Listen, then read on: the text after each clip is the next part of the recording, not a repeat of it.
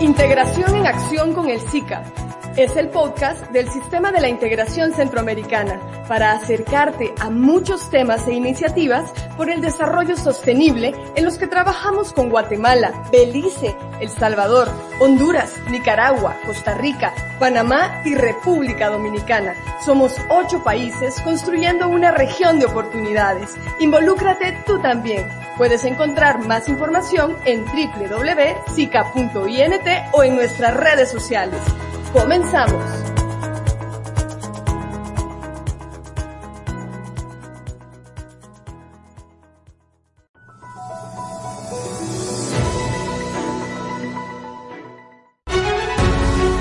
Centroamérica y República Dominicana conformamos el sistema de la integración centroamericana SICA. La pandemia, el cambio climático y otros males han demostrado que no conocen fronteras y por lo tanto las soluciones tampoco deben hacerlo. España es uno de los socios para el desarrollo más importantes de la región, del proceso de integración. Son muchos los ámbitos en los que han cooperado de forma tangible. Justo en 2021, además del bicentenario, los 35 años de los Esquipulas y los 30 años del SICA, conmemoramos también 20 años del establecimiento formal de la cooperación. Salud, ambiente, MIPIMES, comercio intrarregional, fortalecimiento institucional, prevención de violencia, formación académica, apoyo a la juventud y a las mujeres son muchos los temas en los que se ha mejorado la vida de miles de personas en la región. En tiempos de pandemia en el SICA, seguimos buscando y profundizando la relación con socios como España para la recuperación y reactivación de la región, para el acceso a la vacuna y la negociación de insumos médicos. En SICA al aire conoceremos junto a Cristina Gayac, secretaria de Estado de Asuntos Exteriores para Iberoamérica y el Caribe del Gobierno de España, muchos de los esfuerzos compartidos y lo que significan en la vida de la gente.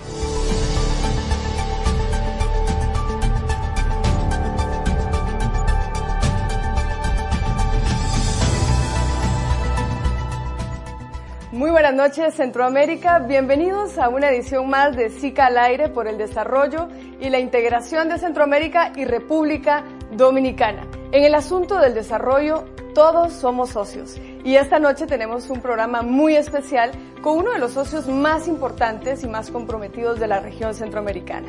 Me refiero al Reino de España. Y es que tenemos la oportunidad de conversar con Cristina Gallac. Ella es secretaria de Estado de Asuntos Exteriores para Iberoamérica y el Caribe del Gobierno de España y está de gira por la región y el SICA es uno de sus principales aliados. Y por eso tenemos la oportunidad de compartir, de conversar muchísimo de qué va todo este asunto de la cooperación, qué significa en la vida de la gente. Y ella pues además es una mujer de esas luchadoras que hemos tenido también en el programa, recordarán ustedes a Sandra Kaufman en la ciencia trabajando en NASA, Ana Lucía Martínez en el fútbol, a Chef Tita también en la gastronomía, a la canciller de Panamá, a la ex canciller de Honduras. La verdad es que hemos tenido un desfile de mujeres poderosas. Y Cristina, bienvenida, tú eres una de estas mujeres poderosísimas que tienes una larga trayectoria en el mundo de la diplomacia, de las relaciones internacionales, en la Unión Europea, no solo en tu país, sino también en la Unión Europea, en las mismas Naciones Unidas, y tenemos el gusto de poder tener esta conversación contigo. Bienvenida y muchísimas gracias por aceptar la invitación. Pues muchas gracias, el placer es mío, ¿no? Realmente poder estar aquí un rato con vosotros en este magnífico espacio de integración y de cooperación, que es el edificio SICA en San Salvador. Un auténtico placer.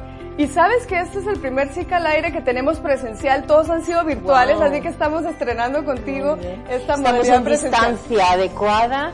Bien Para que ustedes sepan que estamos es- guardando todas las normas de bioseguridad y estamos en una distancia adecuada, así que me complace que sea este el primer Un honor. programa en esa dirección. Pues bueno, mira, el, el Reino de España. Estamos en un año pues muy importante para la región y además del bicentenario de la independencia, de los 35 años de los acuerdos de paz de Esquipulas, de los 30 del propio SICA, conmemoramos también 20 años de cooperación formal diríamos, con, con España, porque venimos cooperando desde antes en toda la consecución de la paz.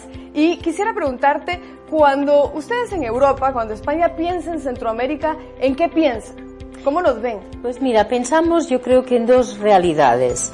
una realidad em, de una serie de países que en su historia reciente muchos de ellos han vivido muchas dificultades, cuyas poblaciones han tenido que luchar muchísimo pues para sacar a las familias adelante, los entornos adelante, porque han vivido guerras, han vivido situaciones graves en el terreno del medio ambiente, de los desastres naturales, pero la otra realidad es la realidad de unos países hermanos eh, con los que trabajamos juntos para conseguir pues una mayor prosperidad.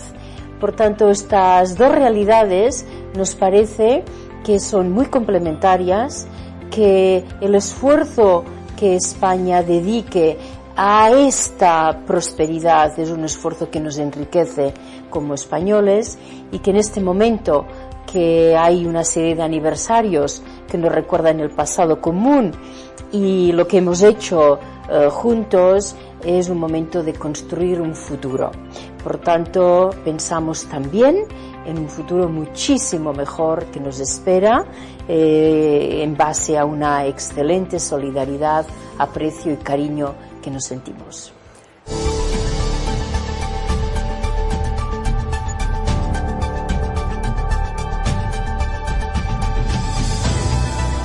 Un, dos, tres. ¿A qué suena Centroamérica? Estamos buscando una canción que represente e integre a la región. Guatemala, Belice, El Salvador, Honduras, Nicaragua, Costa Rica, Panamá y República Dominicana. Todos somos Centroamérica. Ponle letra, música y mucho sentimiento a la integración. Compón y graba una canción para Centroamérica y República Dominicana. Hay 15 mil dólares en premios. En 2021 conmemoramos el bicentenario de la independencia, los 35 años de los acuerdos de paz de Esquipulas y los 30 años del sistema de la integración centroamericana SICA. Es momento de tener una canción para la región. Todavía tienes oportunidad de participar. Hemos extendido el periodo para que envíes tu propuesta de canción. Tienes hasta el 30 de abril. Busca las bases en www.sica.int, una iniciativa de la Secretaría General del SICA con el apoyo de la Unión Europea. Sistema de la Integración Centroamericana SICA, porque juntos somos más fuertes. ¡Involúcrate!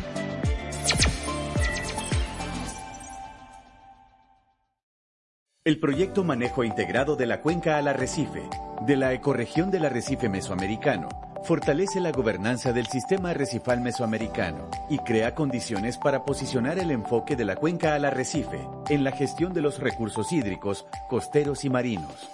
Para quienes nos están viendo, que a quienes por cierto enviamos un saludo muy cordial donde sea que nos estén escuchando, España empieza a colaborar con Centroamérica incluso antes de montar la Agencia de Cooperación. Cuatro años antes de que existiera AECID, que es la Agencia de Cooperación Española, España ya estaba contribuyendo con los esfuerzos de la región centroamericana.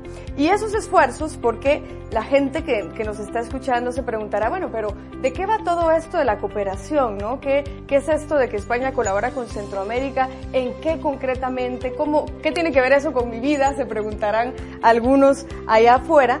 Y es que en toda esta cooperación tenemos un instrumento, yo diría único, que es el Fondo España SICA. Así es, el fondo consiste en movilizar recursos pues para superar situaciones difíciles, situaciones que requieren fortalecer las instituciones que gobiernan desde nuestras localidades, regiones, hasta las instituciones judiciales, las magistraturas, las partes, digamos, más altas ¿no? de una estructura de países. Pero también significa movilizar recursos para que nuestros países, los países centroamericanos en este caso, sean más seguros. También significa movilizar recursos para que haya mejores infraestructuras. Eh, aquí, en este país donde estamos ahora, en El Salvador, se han construido eh, pues carreteras eh, que sin existir pueblos estaban totalmente, eh, totalmente desconectados. Se trata de movilizar recursos para sentar estas bases de un futuro mucho más próspero, para ayudar a las poblaciones. Y yo creo que lo hacemos con la generosidad de que están bien empleados y con el convencimiento de que solo si tenemos esta visión de trabajo en común superaremos las situaciones difíciles y ayudaremos a esta región tan importante para nosotros. También pensamos en muchos de los ciudadanos centroamericanos que viven en España, que hemos acogido, que trabajan, que contribuyen a nuestra riqueza y al desarrollo de nuestro país y que también les gusta ver que España es generoso, apoya a sus países de origen. Bueno, y además España tiene la experiencia también de ser parte de la Unión Europea entonces nos comprende muchísimo más en los esfuerzos de integración de la región. Y tú ya mencionaste eh, muchos de esos resultados concretos, pero si hablamos en materia de políticas públicas, por ejemplo, políticas públicas regionales, España ha contribuido con el establecimiento de la de cambio climático, la estrategia de salud, de desarrollo rural territorial, el establecimiento de un mecanismo, además, yo diría muy novedoso también, que utiliza las economías a escala, que es la negociación conjunta en la compra de medicamentos, que no sé si ya te contamos, pero el último dato es que en, los últimos cinco años esta negociación conjunta ha ahorrado más de 70 millones de dólares a los países miembros. Pues me parece muy interesante y muy eh, gratificante lo que me dices, porque todas estas políticas medioambientales, de compras públicas, políticas eh, que son sociales, son exactamente las mismas que perseguimos para nuestros ciudadanos con respecto a la Unión Europea. Si España y los españoles siguen siendo profundamente europeístas, pues es porque hemos encontrado en la Unión Europea, en el trabajo en común, pues un entorno mucho más eh, eh, eficaz para resolver los grandes desafíos. España además eh, contribuye a la Unión con ideas, con proyectos. nos gusta que la Unión dé, que la, que la Unión eh, sea un espacio de generosidad, pero también es un espacio de responsabilidad y de obligación. Y es esta doble perspectiva de contribuir y de recibir que pensamos que es clave en la integración regional. Eh, un mercado más grande eh, tiene más capacidad pues para tener impacto. las economías de escala suelen ser más fructíferas y en el ejemplo que has comentado de las compras públicas eh, de medicamentos es un ejemplo muy, muy interesante porque eh, significa pues que los recursos que se dedican a, en este caso, a medicinas, eh, son recursos mucho mejor utilizados y que por tanto en una situación de escasez pues sabemos mejor, utilizarlos eh, mejor. Yo voy a comentar que la Unión Europea, y quiero decirlo sinceramente ante la audiencia, en algunos casos de compras públicas no ha sido muy buena. al inicio de la pandemia, en el seno de la Unión, no habíamos eh, bien desarrollado bien, por ejemplo, las compras públicas de insumos médicos y yo no sé si vosotros vais a recordarlo, pero nos peleamos en los mercados. ¿eh?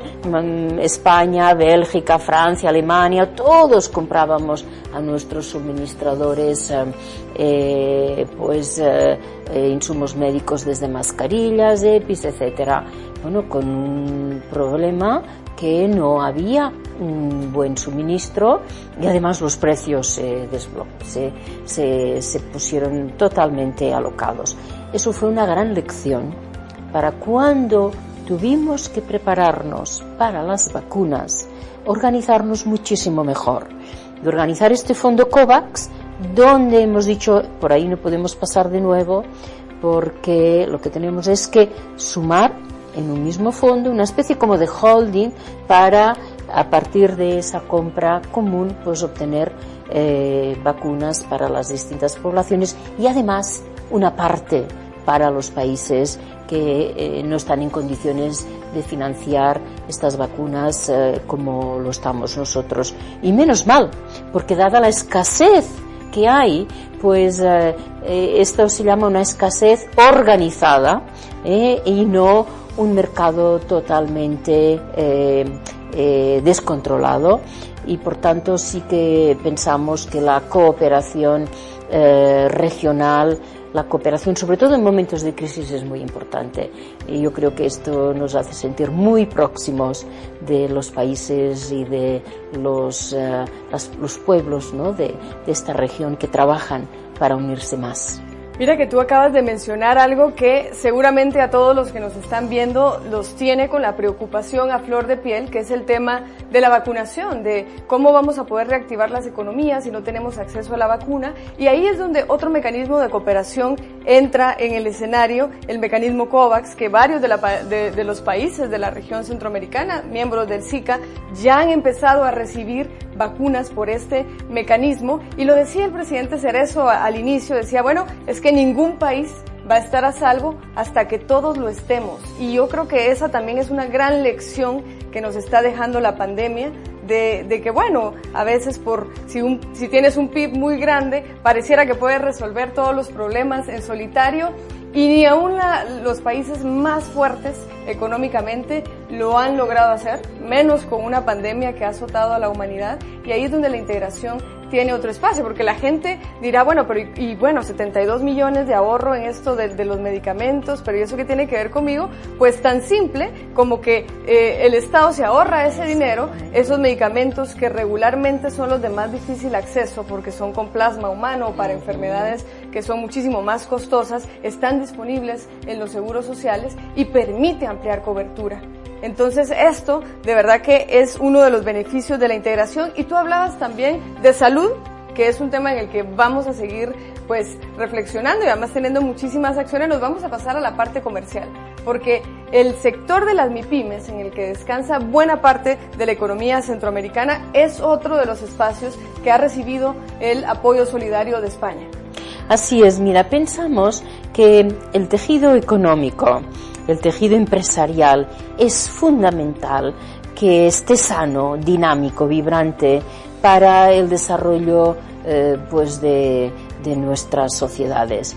Eh, necesitamos unos empresarios que puedan eh, llevar a cabo sus ideas, organizar las empresas, que reciban los apoyos públicos, que se les facilite a estos empresarios y empresarias y, y, gente pues con, con iniciativa. Y eh, nuestra visión es que esto es fundamental, fundamental que reciban el apoyo muchas veces organizado, de las cámaras de comercio, pero también de los, de los gobiernos. Eh, las grandes empresas, las grandes multinacionales, las grandes corporaciones se mueven solas, se mueven muy bien, incluso muchas veces superan en recursos las capacidades de los propios estados.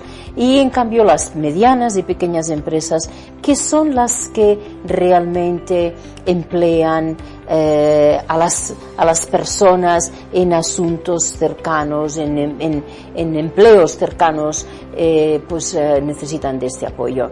Y en un mercado más ampliado, más mm, abierto, eh, pues ellas podrán trabajar mucho mejor. Por tanto, nos parece muy bien empleado el que la cooperación española también apoye a SICA en el fomento de este sector económico mucho más vibrante y que ahora además pasa por circunstancias muy difíciles. Hemos visto cómo eh, la pandemia ha dejado a muchas empresas por ejemplo, del sector turístico, del sector de la hostelería, de sectores eh, eh, que no han podido ejercer el trabajo por la falta de movilidad. Entonces nos parece que es necesario programas de apoyo y, de su fortalecimiento surgirá pues una economía más sana, una economía más vibrante. Además nos ha preocupado muchísimo en esta época de la pandemia que la informalidad eh, que es muy importante en esta parte del mundo, pues ha significado un debilitamiento económico. Las personas que para llevar comida a casa tienen que salir todos los días, no tienen un salario ni un puesto de trabajo garantizado. Por tanto, la transformación la transposición de estos ambientes, de estos eh, espacios de informalidad en pequeñas empresas es muy importante. Allí sabemos que las mujeres desempeñan un gran papel. Me ganaste el ¿Eh? punto porque iba justo a mencionarte que, que la gran mayoría de, de MIPIMES en Centroamérica son lideradas por mujeres y ese es otro tema que tiene que ver absolutamente con nuestro desarrollo sin ninguna duda ver que una mujer, eh, por ejemplo, empieza con un pequeño negocio pues eh, de hostelería, eh, cocinando en casa y vendiéndolo, ¿no? Eh, y poco a poco ya es capaz de tener un, un espacio, un pequeño una cafetería o en otros trabajos relacionados pues con, con, la, con la indumentaria, con la vestimenta, etcétera, etcétera.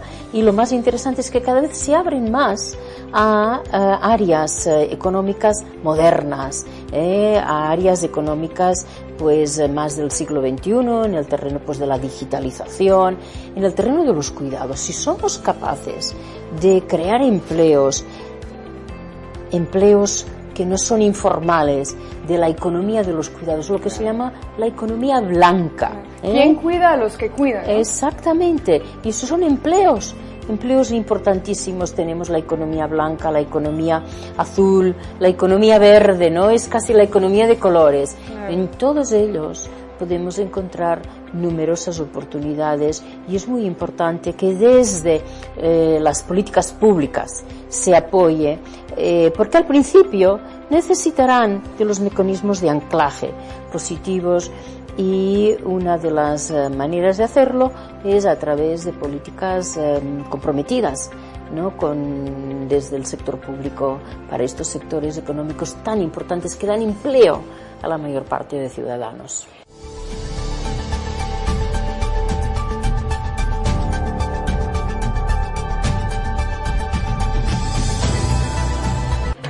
Suscríbete a nuestro canal de Telegram, SICA News, Centroamérica y República Dominicana con un solo clic podrás estar al día de los principales avances en el desarrollo de la región. Uno de los ejes priorizados en la Agenda Regional MIPYME es la empresarialidad femenina. Conoce más información en www.sempromipe.org. Ingresa a www.sica.int y podrás conocer las ediciones anteriores del programa SICA al aire.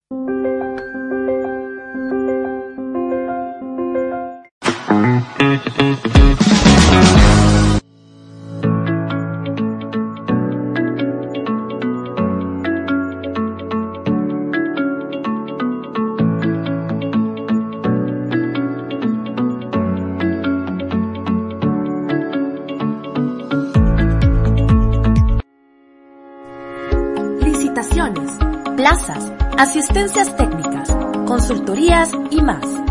Visita nuestro portal www.sica.int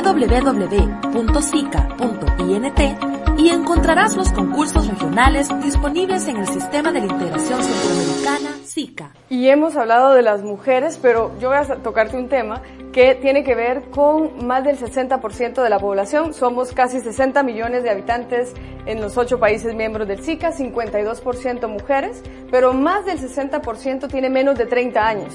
La juventud por eso ese SICA joven que estamos impulsando tiene mucho que ver también con otras áreas de trabajo compartido con España, con las pasantías, con estos programas de movilidad académica, las maestrías en integración. ¿Por qué es importante seguir apostando por todas estas iniciativas? Pues mira, es bueno apostar por ellas, primero porque expande la capacidad de conocimiento, la interacción, la interlocución. En España eh, intentamos eh, multiplicar estas oportunidades de becas, becas de posgrado, eh, becas de talento. Eh, en los próximos días se celebrará la cumbre iberoamericana en Andorra y uno de los temas que esperamos que España pueda presentar es ya que hemos ratificado el convenio de intercambio de talentos que por eh, los procesos eh, administrativos eh, que hay que seguir pues no habíamos ratificado. Nos parece fundamental, nos parece fundamental que esta interacción se beneficie o beneficie sobre todo a los jóvenes, a las nuevas generaciones, a las personas que en el futuro van a poder eh, transmitir lo que han aprendido de estos intercambios a, las, a la sociedad donde estén. Por tanto, sí apostamos muy fuertemente por estas becas, pasantías, por la interacción. Una de las cosas más terribles de esta, de esta, de esta pandemia ha sido que nos ha dejado varados. Y los jóvenes que eh, una vez terminado el curso realizaban pues eh, eh, llamamos prácticas en español. En España vosotros le llamáis más pasantías o viajaban hacían intercambios becas pues no han podido hacerlo no yo creo que recuperar la movilidad para que haya esta interacción es muy bueno. Y allí contaréis con España, con nuestras universidades, con nuestras empresas, pues para seguir abriéndose a los jóvenes em, centroamericanos. Y mira que hemos pasado muy rápidamente por muchos temas, pero estamos hablando de una dinámica geopolítica que va desde el ámbito internacional más amplio, pasamos por lo regional, por lo nacional, pero la política es local también. Y en los municipios hemos trabajado muchísimo con España en la articulación de muchas de las áreas que estamos hablando, pero la estrategia de desarrollo rural territorial, por ejemplo, es y ha sido muy importante para la región tiene que ver con los productores de café que están también en la parte económica y con España hemos logrado en el área de la caficultura, que bueno, la región centroamericana es conocida por su café, hemos logrado los, indicadores geográficos y las denominaciones de origen para el café. Y para los que nos están escuchando en un mundo tan competitivo, ¿por qué esto se vuelve tan importante para Centroamérica? Se vuelve muy importante porque pone unos productos eh, mejor identificados en un mercado, como tú has dicho, muy competitivo, eh, que al consumidor le llegan de una manera mejor presentada y además que significa que en origen eh, pues eh, los procesos agrícolas son mucho más respetuosos con el medio ambiente, con todos los procesos de tratamiento de estos productos. que seamos capaces de desarrollar un sector agrícola sostenible em, que sea muy em, beneficioso para el entorno, que dé empleo digno a las personas que se dediquen es para nosotros fundamental. Y España tiene una gran experiencia. Hemos eh, hecho eh, un sector agrícola, hemos construido un sector agrícola muy dinámico y de un elevado nivel de productividad. Eh, nos parece que poder compartir algunas de estas experiencias es fundamental. Durante años, eh, la comunidad internacional ha estado trabajando mucho en la agenda urbana, eh, desarrollando unas ciudades mucho más habitables, ordenadas, urbanísticamente mejor estructuradas y em, nos hemos olvidado de las zonas rurales. Entonces, en el fondo, la agenda urbana es una agenda urbana rural donde lo que ordenamos bien en las ciudades se transmite también más allá. No puede haber una frontera entre lo urbano y lo rural. Lo que hay es una conexión hacia otro punto, que también es otra ciudad o un pequeño pueblo, y la conexión se realiza por estos espacios que deben de estar bien gestionados desde el punto de vista agrícola.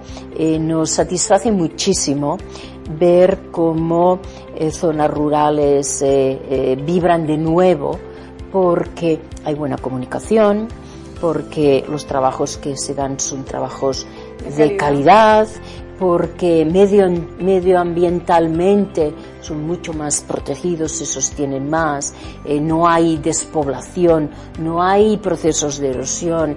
Este es el crecimiento eh, integrado eh, tan, tan importante y eh, es lo que queremos para España, por tanto también es lo que queremos para nuestros países socios.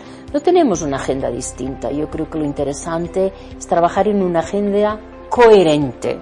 Si en España estamos plenamente eh, inmersos en una transición ecológica y energética, en una sostenibilidad medioambiental, en procesos de inclusión, en que las personas tengan oportunidades si viven en una zona rural, en una zona urbana, donde no haya esta fractura, prosperidad urbano, eh, subdesarrollo rural. Pues eso es lo que queremos también para los eh, ocho países ¿no? de, de, la comunidad SICA y de y volcarnos en que así sea, yo creo que es una de las de las marcas de nuestra política exterior.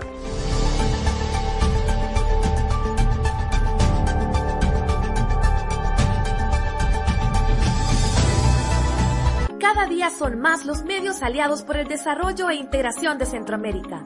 Somos ocho países construyendo una región de oportunidades. Búscanos en Spotify como Integración en Acción con el SICA y escucha todos los podcasts que tenemos para ti.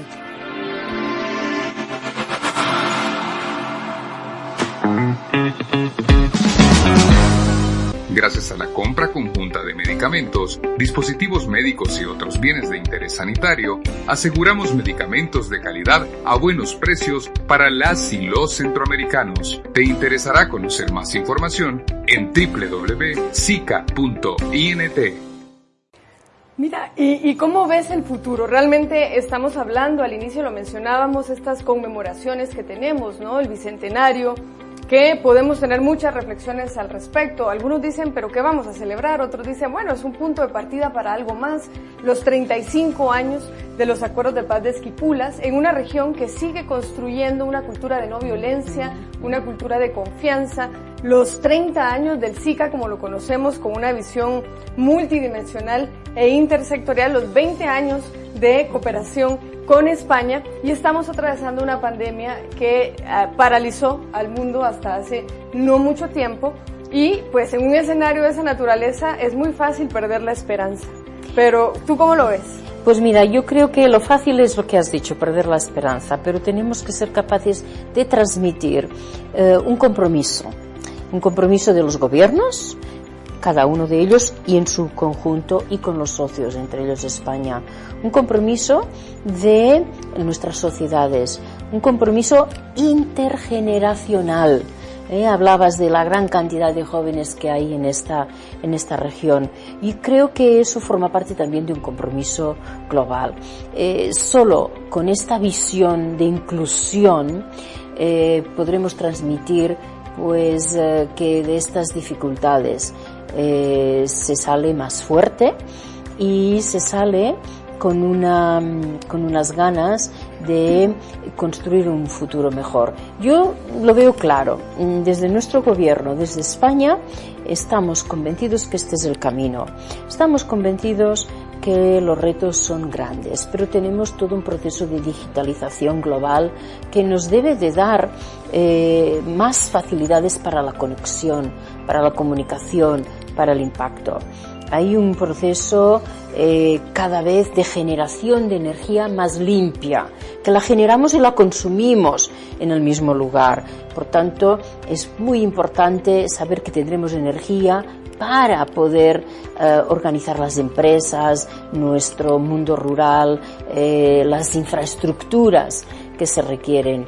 Pensamos también que en el terreno sanitario se están produciendo avances muy importantes. Pensamos también en la educación, eh, pensamos también en la innovación, pensamos también en que es fundamental que desarrollemos estas prácticas colaborativas.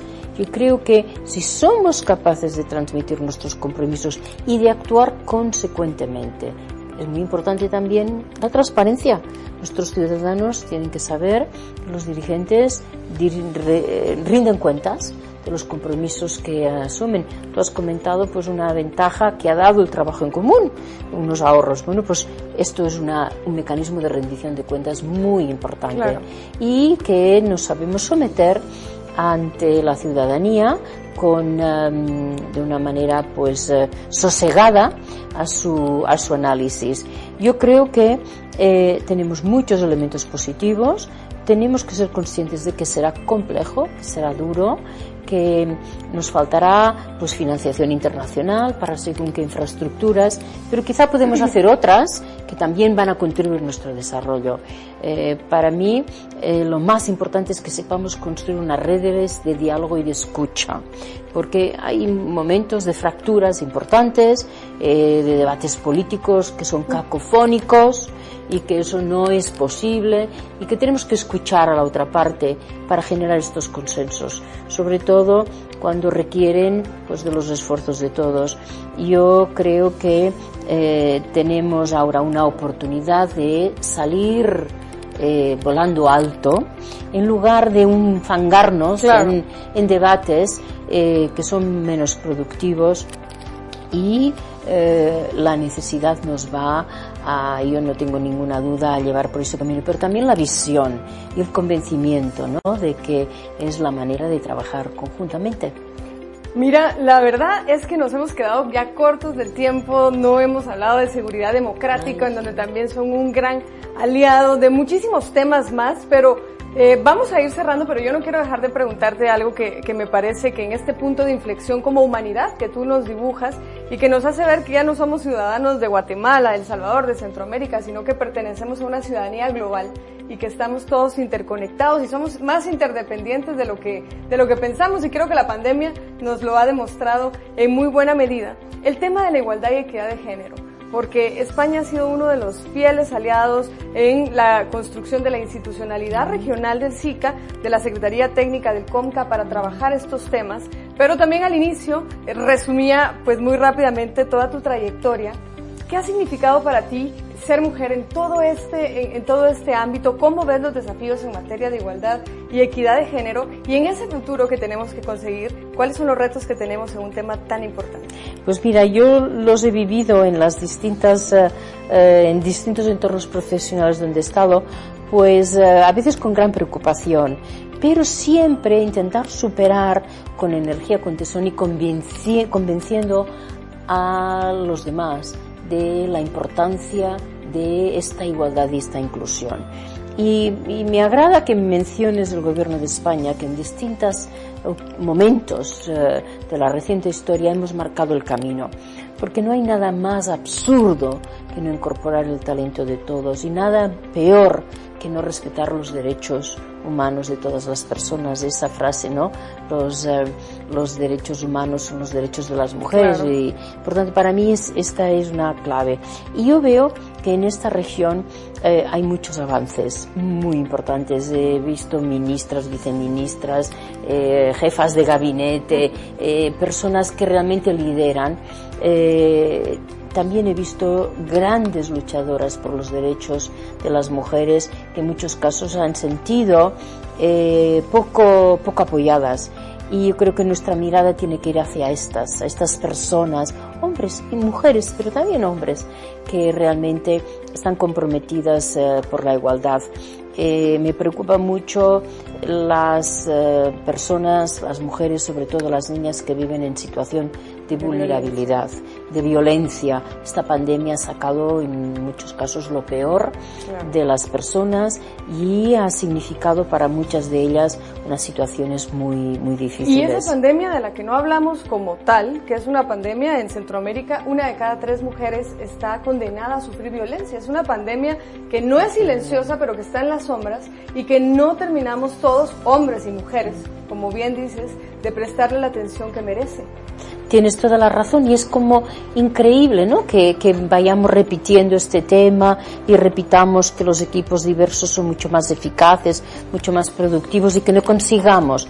Pero yo creo que sí que lo vamos a conseguir. El otro día me emocionaba escuchar a una gran uh, experta en derecho internacional um, que, que, de Costa Rica, que ha sido un, un, un referente en um, hacer algo tan importante como la identificación de eh, los abusos sexuales y los crímenes, eh, los crímenes eh, de, violación pues de estigmatizarlos de manera clave en eh, decisiones de las Naciones Unidas. Estas mujeres nos marcan el camino, pero creo que el trabajo se hace cada día, cada una de nosotras, en nuestros equipos, en nuestras familias, en la educación. Es fundamental que trabajemos la educación en eh, igualdad, en inclusión.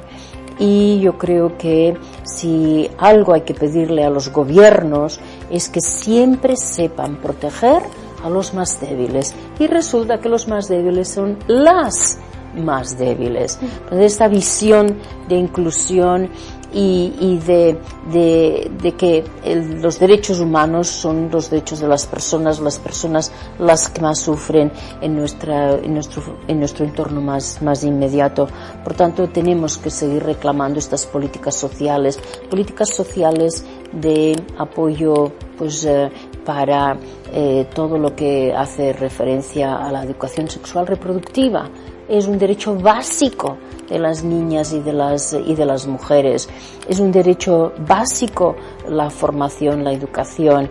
Es un derecho básico que em, no sufran violencia y que puedan denunciar si en algún caso han sufrido violencia. Creo que nos debemos a ellas y nosotras, ¿eh? las mujeres, somos las primeras que debemos dar el paso al frente, pero necesitamos estas políticas públicas ¿eh? y estos em, equipos gubernamentales con visión de género.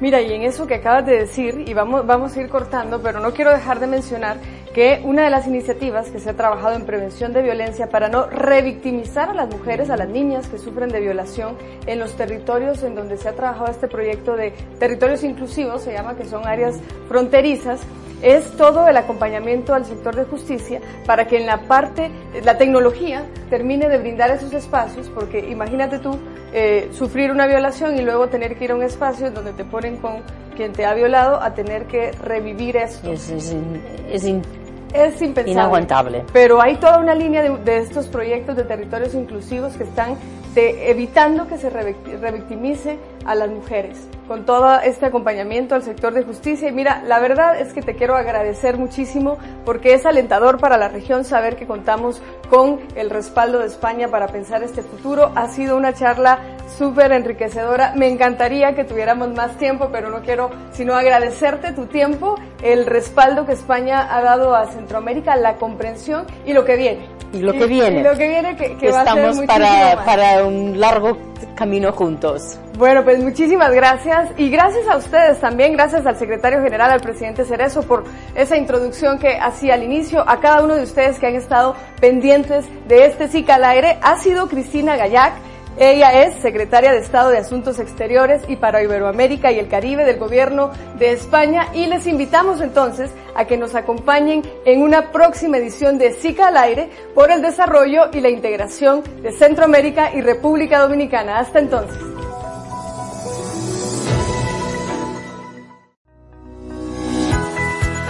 Gracias por escuchar Integración en Acción con el SICA Síguenos para conocer más sobre el trabajo del sistema de la integración centroamericana.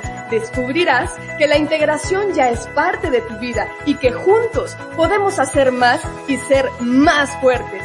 Piensa regional, involúcrate y construyamos juntos una región de oportunidades. Te esperamos aquí en un próximo episodio de Integración en Acción con el SICA.